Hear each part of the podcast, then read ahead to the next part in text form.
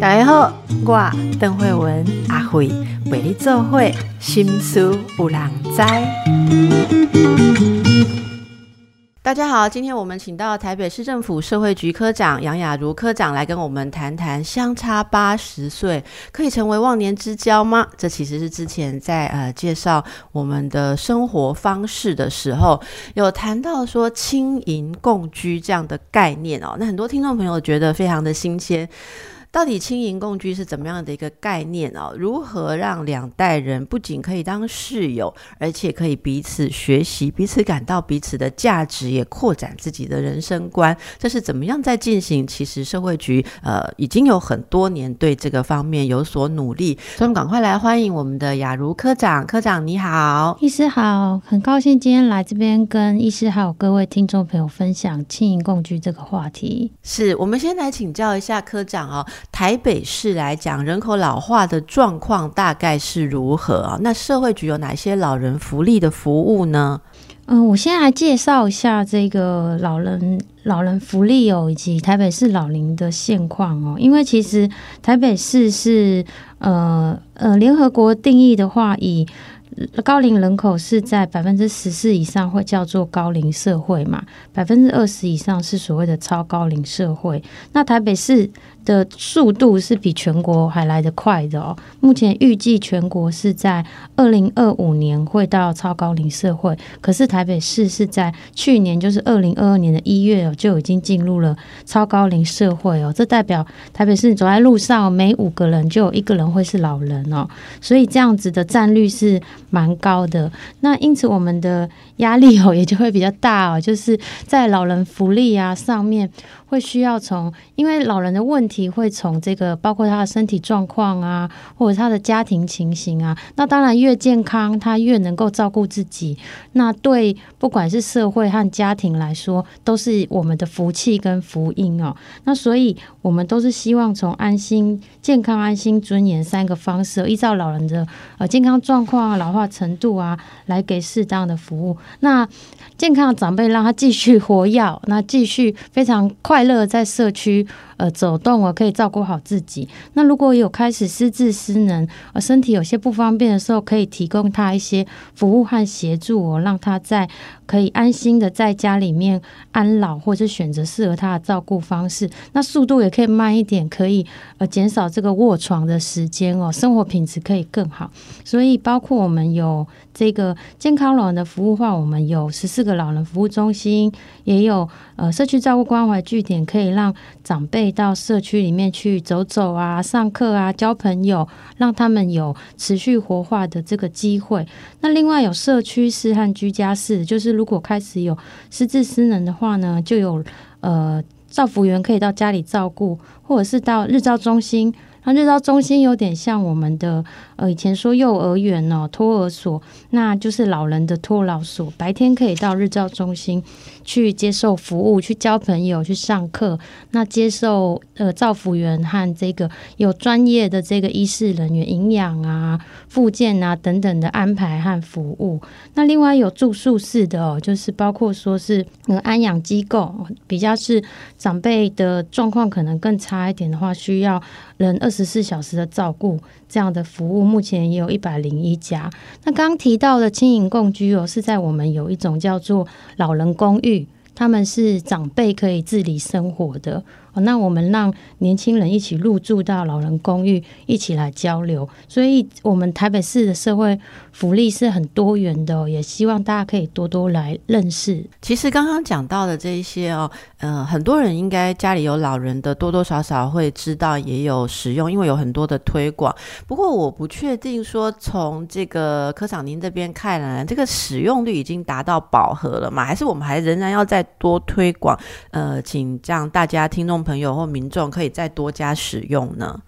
嗯，其实我们还是希望多推广运用啦，因为会有不断的，因为老化其实是一个很长的过程哦。那以现在来看，说你说到六十五岁的长辈，他都还是很活跃啊，那还帮很多年轻人带孙啊，或者他自己还在工作，还在贡献他的专长，而是社会不可或缺的这个呃智慧都还很需要。所以，可是渐渐可能如果是七五八五，他们已经开始有一些可能是失智失能，或者是比较衰老了，呃，出门也比较需要有人看视。所以从而且是尤其是台北市的平均余命，其实女性是呃八十三，男性是八十一岁。所以从我们六十五到老化，我们甚至我们台北是人类最高的，他可能还要活三四十年，所以不同的阶段，他会需要的福利或者是他适合他的是不一样的，所以我们还是持续在推广。那至于刚刚医生有讲到一个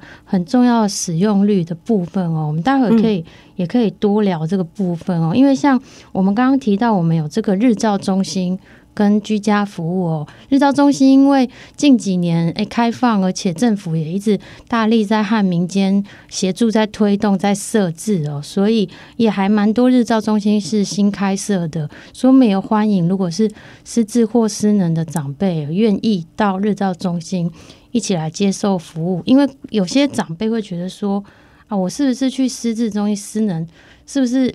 我儿子女儿不要我了，我 会以为是这样子的情形哦。可是其实只是诶，让他多一个机会，白天可以去多跟别人交流。那甚至很多日照中心的服务也是让长辈可以在这边做他们喜欢做的事，或者是有一些贡献，让他们觉得说，哎，自己其实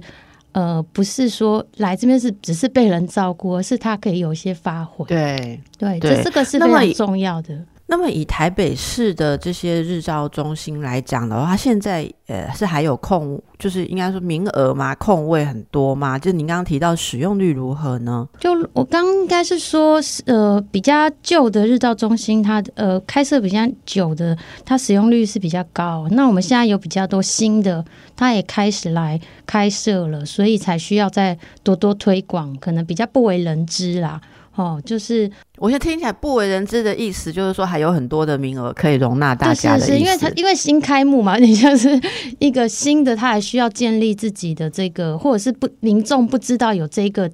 可以用，所以在社区啊，或者是他需要去推广，这个就蛮重要的。哎，每每一个区都有吗？呃，目前台北市每个行政区都有。那我们每个行政区都有在推中央政策，是一个国中学区要有个日照。那台北市的涵盖率已经将近要到七成了。哎，那这这今天真的应该好好推广。如果听众朋友，我们现在呃有人听到，希望家中呃老人或是自己想要去使用的话，那请科长跟我们大家说明一下，要怎么样去接触哈？就是说要怎么样去联系？是直接打电话到台北市政府社会局来问吗？我住在哪一区哪一个里？那我这附近有没有呃老人日照中心？可以直接这样打电话去问吗？还是有更便捷的方式？还是问里长 应该要怎么？大家怎么？联络。第一个，我们还是可以推，呃，当然也可以问我们台北市的老人福利科哦。另外，就是我们所有的长照服务哦，都可以打一九六六。一九六六就是长期照顾管理中心，哦，是台我们台北市政府设的。那打去这边呢，就包括说会到府评估啊，如果你需要日照中心的资讯啊，适不适合啊，或是刚刚提到的居家服务啊，或者是长辈如果有些开始失能了，要不要辅具啊，家里需不需要改善，它是一个完整的规划的。所以，呃，如果需要长照服务的话，我们都会建议就是第一个就是拨打一九六六。长期照顾管理中心哦，那那日间照顾中心也有包含在长照评估跟服务的选项里面，是是是是，长照服务有十七项，所以它的服务是蛮广的，非常的广。对，哎，如果这样说起来，今天真的大家听到哈，我觉得很多家庭其实可以使用，但是还没有。呃，熟悉到这个资讯哦，哈，就是像我看一下我周边的话，诶，我觉得很多人今天听到这个可能会觉得蛮有兴趣的。那大家要克服就是刚刚科长说的，你不要觉得去日照中心或接受这些服务代表你家庭功能不够好，或你的晚辈呃就是不不想照顾你，这个这个心理障碍我知道以前比较有啦，可是现在如果是现在的七，即便是七十五或八十岁的。一代长辈观念应该是有比较不同了吧？还是科长第一线接触觉得怎么样？以前的长辈，像我觉得阿妈那一代、阿公阿妈那一代，是真的会对这个比较呃，好像有顾虑嘛？因为那时候总觉得好像应该要由家人晚辈自己来担起全部照顾的责任。现在如果你说如果是八十，就像我母亲这一代，我觉得他们比较呃有那种。呃，相对于社会局的一些功能，他们比较有熟悉耶，这至少这是我看到，不晓您看到如何？其实我们从调查或者是接触，也是有发现说，普遍长辈的观念比在更早期一点是有接受度是比较高哦。包括说是以前可能说，诶，如果问说，那你老了愿不愿意去老人机构住啊，或者是愿不愿意去福利？以前的这个比例其实是比较低的。那现在蛮多长辈比较愿意接受，可是我们还是建议说，因为老化是一个。过程哦，他是人人可能有时候他心态，他其实是会觉得说，哎，还没有接受自己老，或者是接受到身体的变化，因为这也是我们待会会谈的，说为什么当初会推进共居，就是希望让大家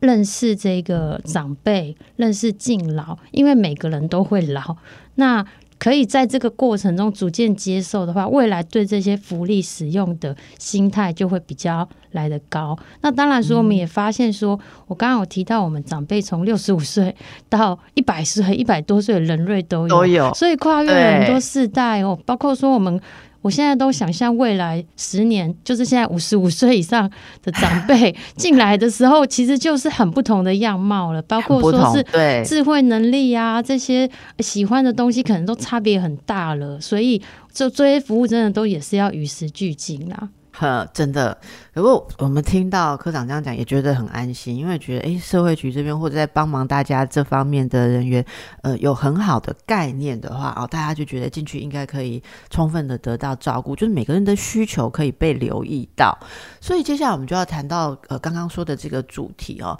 为什么这些年我们会有轻盈共居的概念？轻大概就是比较年轻世代嘛，哈，那银我们指的是银发族轻盈，好共共居。轻法跟银法的，诶，住在一起，这是什么样的一个做法呢？呃，其实也是因为这个社会的演变啦，我们会发现说，年轻人跟长辈接触或者是相处生活的机会变得比较少了。那就是现在都是小家庭嘛，跟以前传统世代都不一样。再来就是刚刚也有提到说，每个人都会老嘛。那如果说提早。在在这个社会上，你没有跟这样的人去做交流的话，你也要去提早做一些准备嘛。那这个社会上对于高龄者的歧视，其实还还是有了。大家开玩笑或者是怎么样，都会说：“啊，我变老了。”就是好像都是比较一个负面的负面的感觉。所以当初开始会来推动这样的轻盈共居的时候，都会觉得说。你不要让长辈，不管是我们长辈的设施，或者是我们长辈的服务，或者是他觉得说，哎，那既然老，他只能隔绝，被隔绝于外，没有办法跟其他世代相融。第二个是，其他世代其实也会要有机会可以跟我们这样子的长辈相处，因为未来这个超高龄社会的时代哦，你走在路上，可能大部分都是。呃，长者的比率，你遇到的会来的比较高哦，所以，嗯，也是刚好有个机会，是在我们台北市的阳明老人公寓，那时候有一些重新做整修，所以有些空房，所以我们想说，利用这个机会，那国际上有一些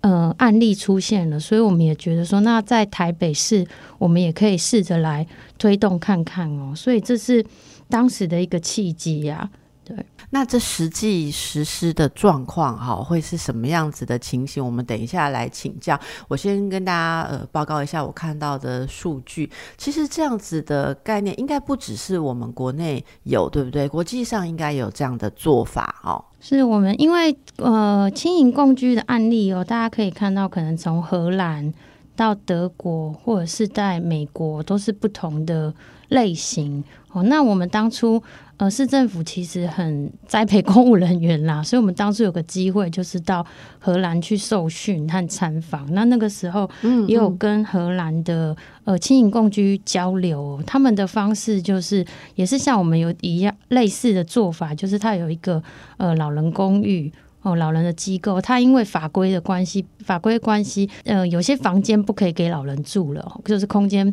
大小啊，所以他们就开放让年轻人进来住。那年轻人进来是要自己付费吗？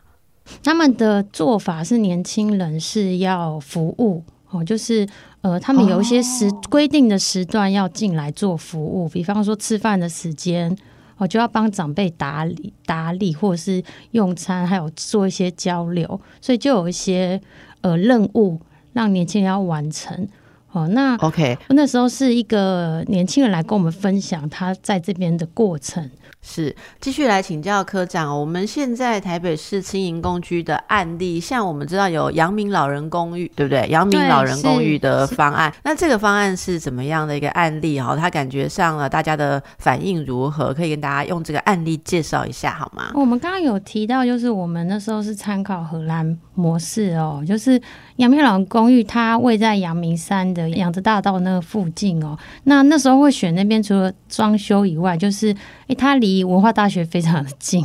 哦，就是所以也是一个契机啦。那大家也知道，呃，文化大学的学生他们在那边租屋，其实也是不蛮贵，而且不是很方便的一个选择，每天要上山。所以那时候就想到一个契机，就是哎，可以跟文化大学做一个呃三方的合作。那所以那个那个之前，我们跟呃阳明老人公寓，我们是委托恒安社会福利基金会。跟文化大学，我们开过了好几次会，和也有学生一起参加，来讨论说，诶，适合参加的学生的资格。那如果进来之后呢，要用多少的租金？那也有请学生实际来看看阳明老人大学的这个房间的状况。哦，因为像比方单人房，他们就觉得，所以。这比他们学生宿舍，或者是比外面租屋的情形都好太多了。可以怎么设计，都有跟学生做交流和讨论。那因此才设计了这整个的方案呢，包括呃政府付出多少，文化大学可以怎么协助，阳明老人公寓可以怎么协助，可以给学生设备。所以那时候就定了说，因为那个时候附近文化大学。的这个套房哦，可能就要呃七八千到一万左右一个月，所以我们那时候就是决定说，那比市价再便宜很多。那学生要有这个公共服务的食宿，那也有公有的设备，有像什么呃洗衣机呀、交易厅啊、网络可以使用，哦，让学生可以方便。那包括说这样子的内容设计之后，就是学生也定为是二年级以上。哦，家长要同意，就让他们有一些呃也比较稳定了啦，也适应校园生活之后，可以有余力来做服务哦。所以这个是一个整套的规划。那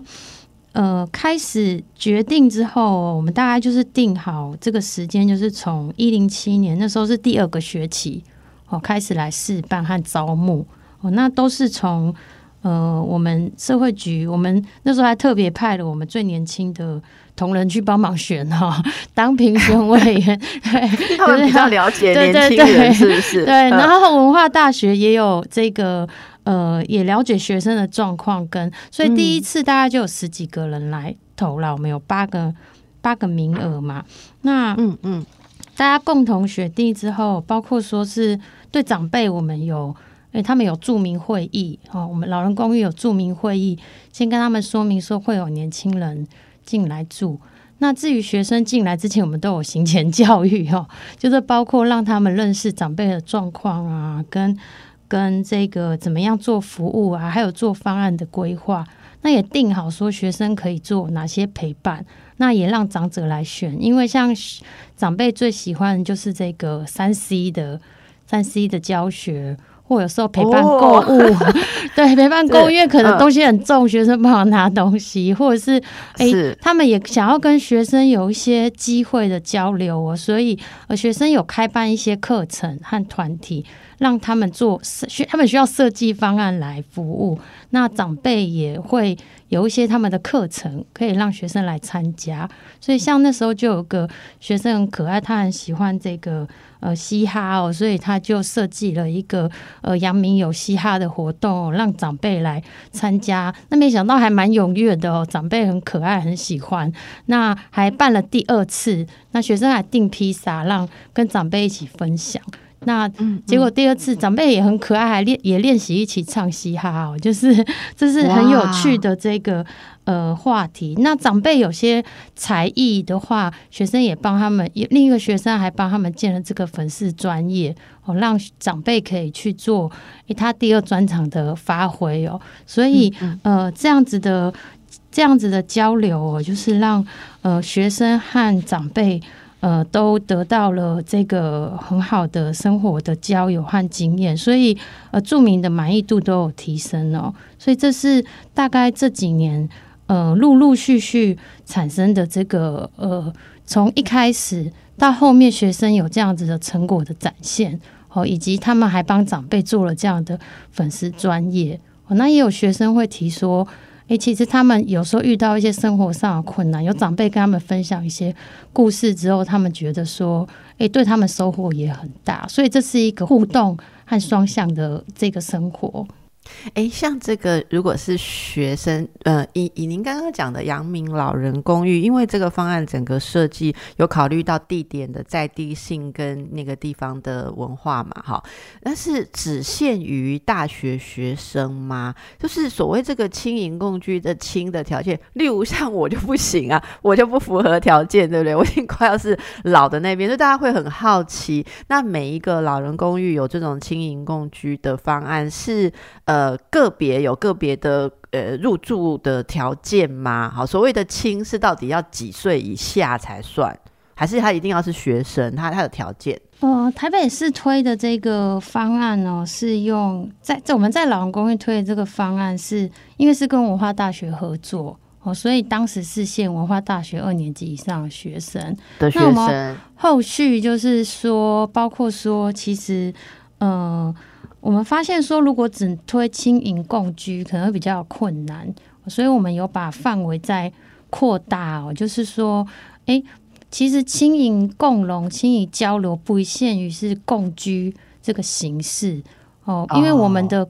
老宅只有四间呐，那它这个服务还是要以老人的这个居住需求为主哦，所以也不能把房间都。给年轻人住，对对对，所以呃，我们后来就是包括说，在我们台北市有另外一个安养中心哦，叫自费老安养中心哦，它原本是一个呃只有老人可以住的地方，那后来我们在里面有设了这个公共托育家园，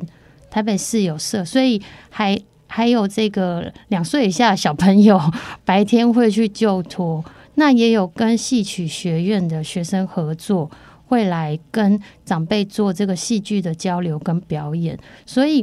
呃，轻盈或老幼等不同世代之间的交流哦，不会限于是轻盈共居这个方案。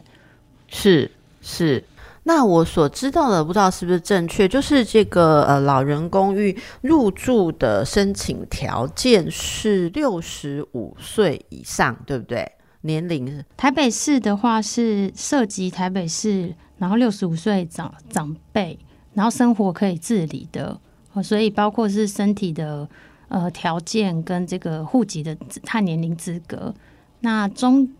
他是要这个呃支付这个租金的，每个月的租金和伙食费。嗯，是是。所以，呃，大家可以想象，这个老人生活可以自理，然后可以支付租金跟伙食费哦。那，呃，我我不知道，就是说，以这个点同一个地点来讲，如果住到老人公寓、公营的老人公寓，是不是它的租金会比一般市价自己去租那附近的公寓来的比较，呃，可可以支付？它会简单，就是说，它会比较划算嘛？嗯。诶，为什么会长辈会选择入住这样的单机构？有的是，诶，他觉得，呃，年年纪年你有到了这个年纪了，那有的可能是他的居家的环境没有无障碍，没有电梯呀，或者是他自己住在的单身住在这个很大的房子里，其实已经不需要这么大的房子了，或者是长儿女都出国了，他一个人住，那但至少在老人公寓，诶有团体的生活，那也有社工和照顾服务员，那比较可以这个做一些得到一些服务，我在生活上比较方便，所以他们是要支付一些费用的。那现在有民间经营的。跟我们台北市有四家公办民营的，那我们的这个呃租金是比一般民间经营的可能再略低一些些，然后大概是呃单人房到双人房不等，大概是一个月一万三到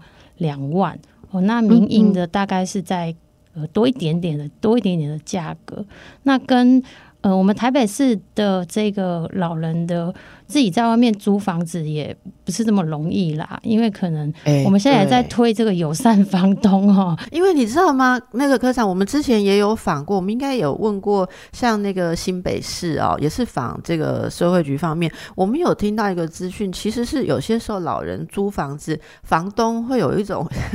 比较顾虑，你知道吗？尤其是你一个老人，他很怕你在里面如果怎么样的话，哦，所以房东有的会怕，而且很多地方真的不是无障碍空间，就不是通用设计啦，好，那这个大家是可以考虑看看，而且每个点应该。都有不一样的，我我就说这个设置或什么，大家是可以去参观看看吧，对不对？可以先参观再决定要不要申请入住吗？对对，我们目前台北市老人公有四家，那另外刚刚讲的有这个安养中心嘛，有公营，呃，刚刚有说的是文山区有这个自费安养中心，哦，就是生活比较可以自理的，可以考虑看看，对。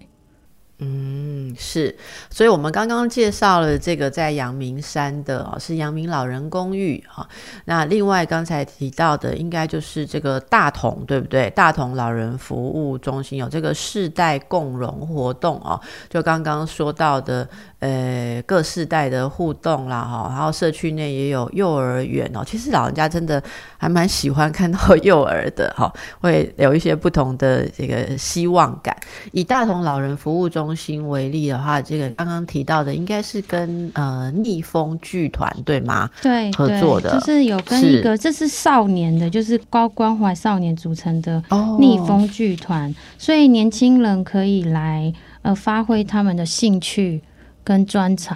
那长辈也借机有这样子，呃，可以认识这个呃戏剧哦，所以这样子的世代交流，长辈也觉得自己有学到新的东西啊，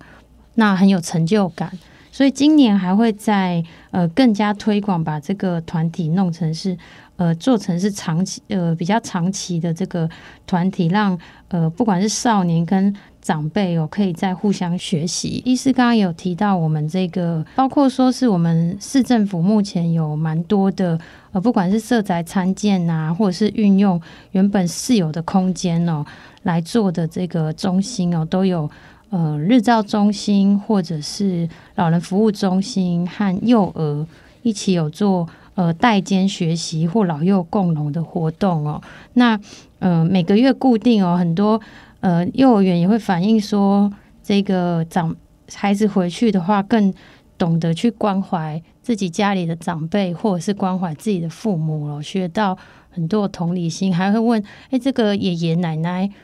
就是好像是他跨这个跨世代的朋友一样哦，就是还会跟爷爷奶奶这个过得好不好，会担心，或者是会呃会思念这个长辈哦，很可爱这样子。对，因为幼在幼儿教育里面，代间学习也是一个很重要的一个呃一个概念跟这个方案。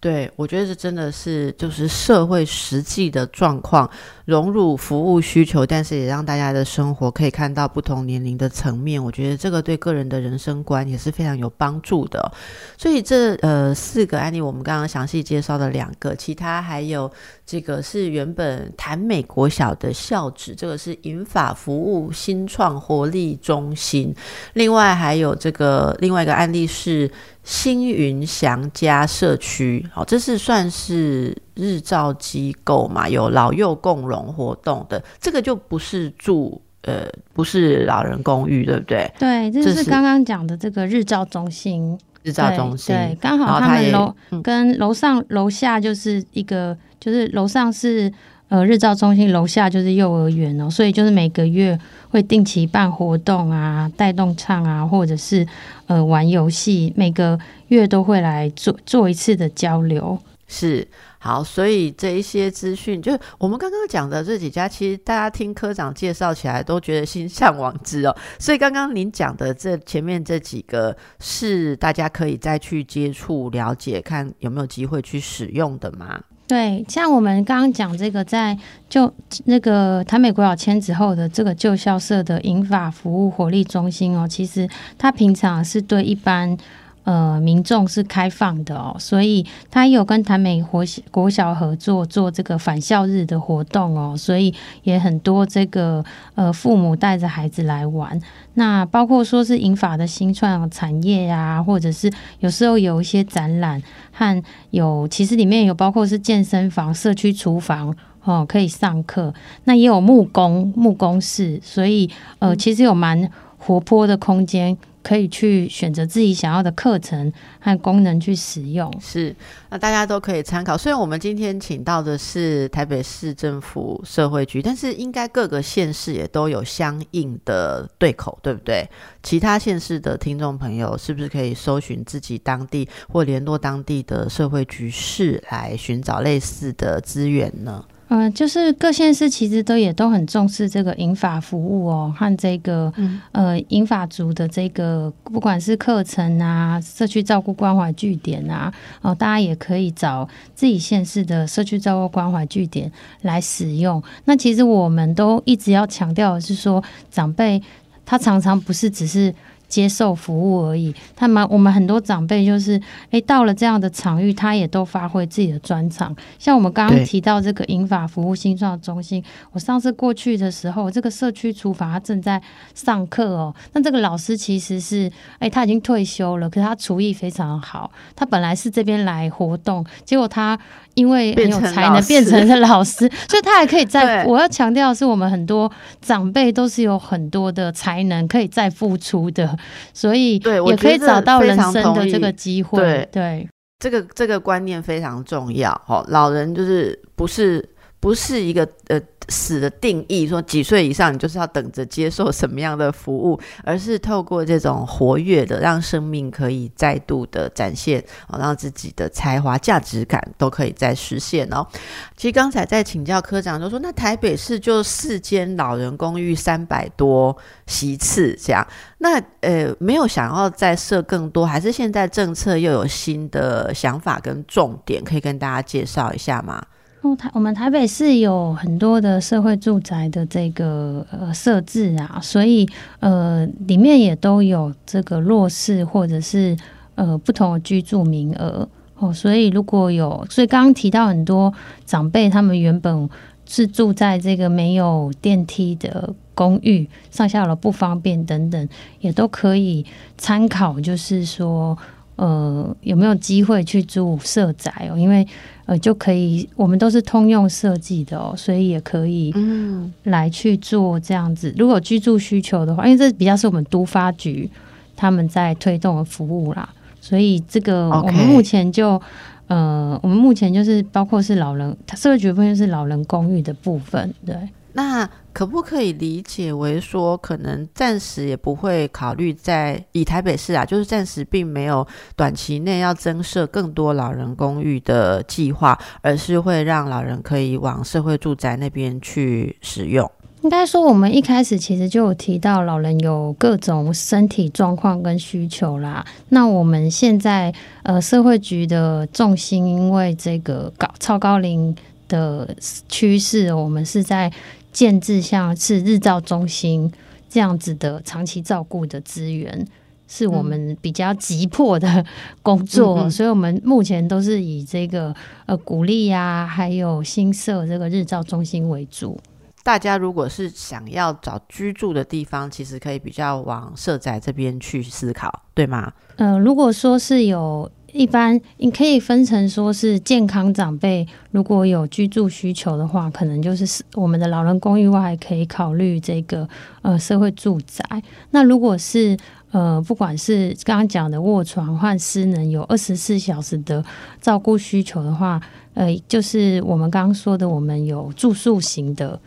长照机构哦，和我们的安养护机构哦，这就是另一种选择。所以其实我们的呃老人服务还蛮多元，也蛮蛮多种选择的哦。因为我们会关心，是总是看到那个数据，会觉得有一点诶。在想象上了哈，如果是台北市四个老人公寓，但是台北市刚才您一开始讲的哦，应该台北市的呃六十五岁以上的人口有五十一万四千九百八十四人，占百分之呃呃总人口数的百分之二十嘛，应该是类似这个数据，对不对？是是。那我们就是很天真的会想说，哦，五十一万人，结果只有三百个席次可以住老人公寓，那。我我想民众可能会想说，哎，那没有要增设更多老人公寓吗？所以刚才听科长讲，可能会理解说，并不是五十一万老人都想要住老人公寓，就是有很多种选择，对对，很多种选择。所以目前我们可以理解的就是，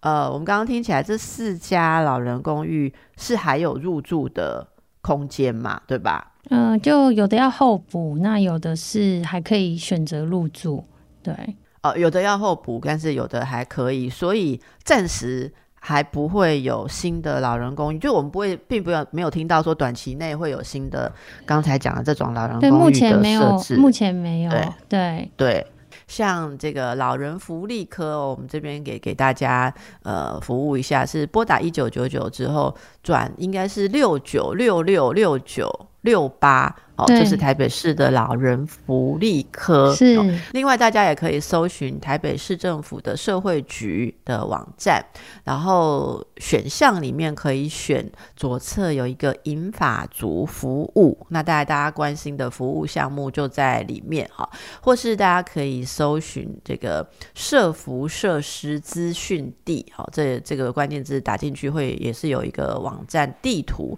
地图让你了解你所在的地方。附近有什么相关的设施跟服务内容？好，那刚才就是科长有提到的，如果有长照相关的，或者其实你也搞不懂到底是不是长照相关，反正你觉得是老人照顾有关的，其实可以打一九六六来询问一下。这是台北市卫生局长期照顾管理中心。好，那大家呃这些很多很多的服务，希望大家能够用得到了。最后问一下科长一个问题，有一些大家的迷思，我们。来请您，因为您接触过很多这样服务的案例哦。有人会认为说，啊，我们老了，我们才不想跟年轻人一起住啊，我们喜欢同年龄的朋友啦，哦，或者说有人就是在外面，可能自己既不是长辈又不是年轻人，可是就会觉得说不好吧？哦，那这个我们家的长辈怎么会想要跟年轻人生活在一起呢？他连自己的孙子都觉得处不来了哈，这有可能吗？好，还有人会不会说，哎，这些你们都去那个欧洲哈，去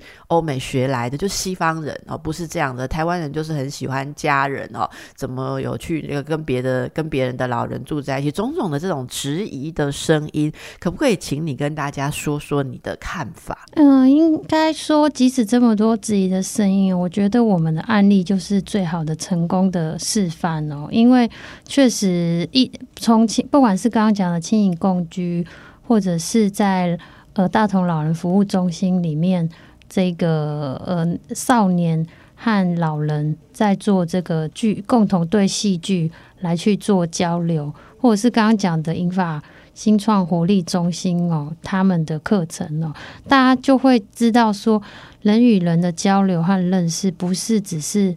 因为年龄的不同而会去被限制的哦。那我们的成功就是最好的案例哦。像我刚刚讲的轻盈共居，其实我之前和呃，因为可能每一届新进来学生会不太一样，我每次和学生聊天，听到他们参加这个方案的体验，我都会很感动哦。上次，呃，上次认识的就是一呃文化大学里面。他是国乐系的学生，他就跟我们分享说，他上次发表演出的时候，阳明老人公寓的爷爷奶奶都到场来观赏，好像在看自己的孙女表演。那他就觉得，所以自己好像有一群不同年代的。粉丝来看他 哦，他其他同学都没有这种待遇哦，所以呃，他那时候就觉得，哎，他参加这个方案很感动。可是当然，他也有同学就说，你怎么会去想参加这个？觉得他很奇怪哦。但是，哎，他可是可是他参加这个时候，就是得到了和别人不一样的经验哦，和不同的收获哦。所以，呃，当然我也觉得说，诶，可能有些人会有这种。不同的想法，那我还是要觉得说，因为我常常会觉得台湾很多，不管是新闻啊，或者是人啊，在创制造这种呃世代的对立的言论哦。可是其实。我们生活的社会就是有这么样多元的人，我们不是又应该要开放自己的心？是是，我们就希望利用今天的节目，让大家可以打开一下呃对这个议题的想法，也可以多多使用我们的资源哦。非常谢谢我们的科长今天来接受我们的采访，带给大家这么棒的资讯，也祝福大家，还有不管是老人、年轻人哦，都能够活得更好。谢谢，祝福大家，拜拜，拜拜。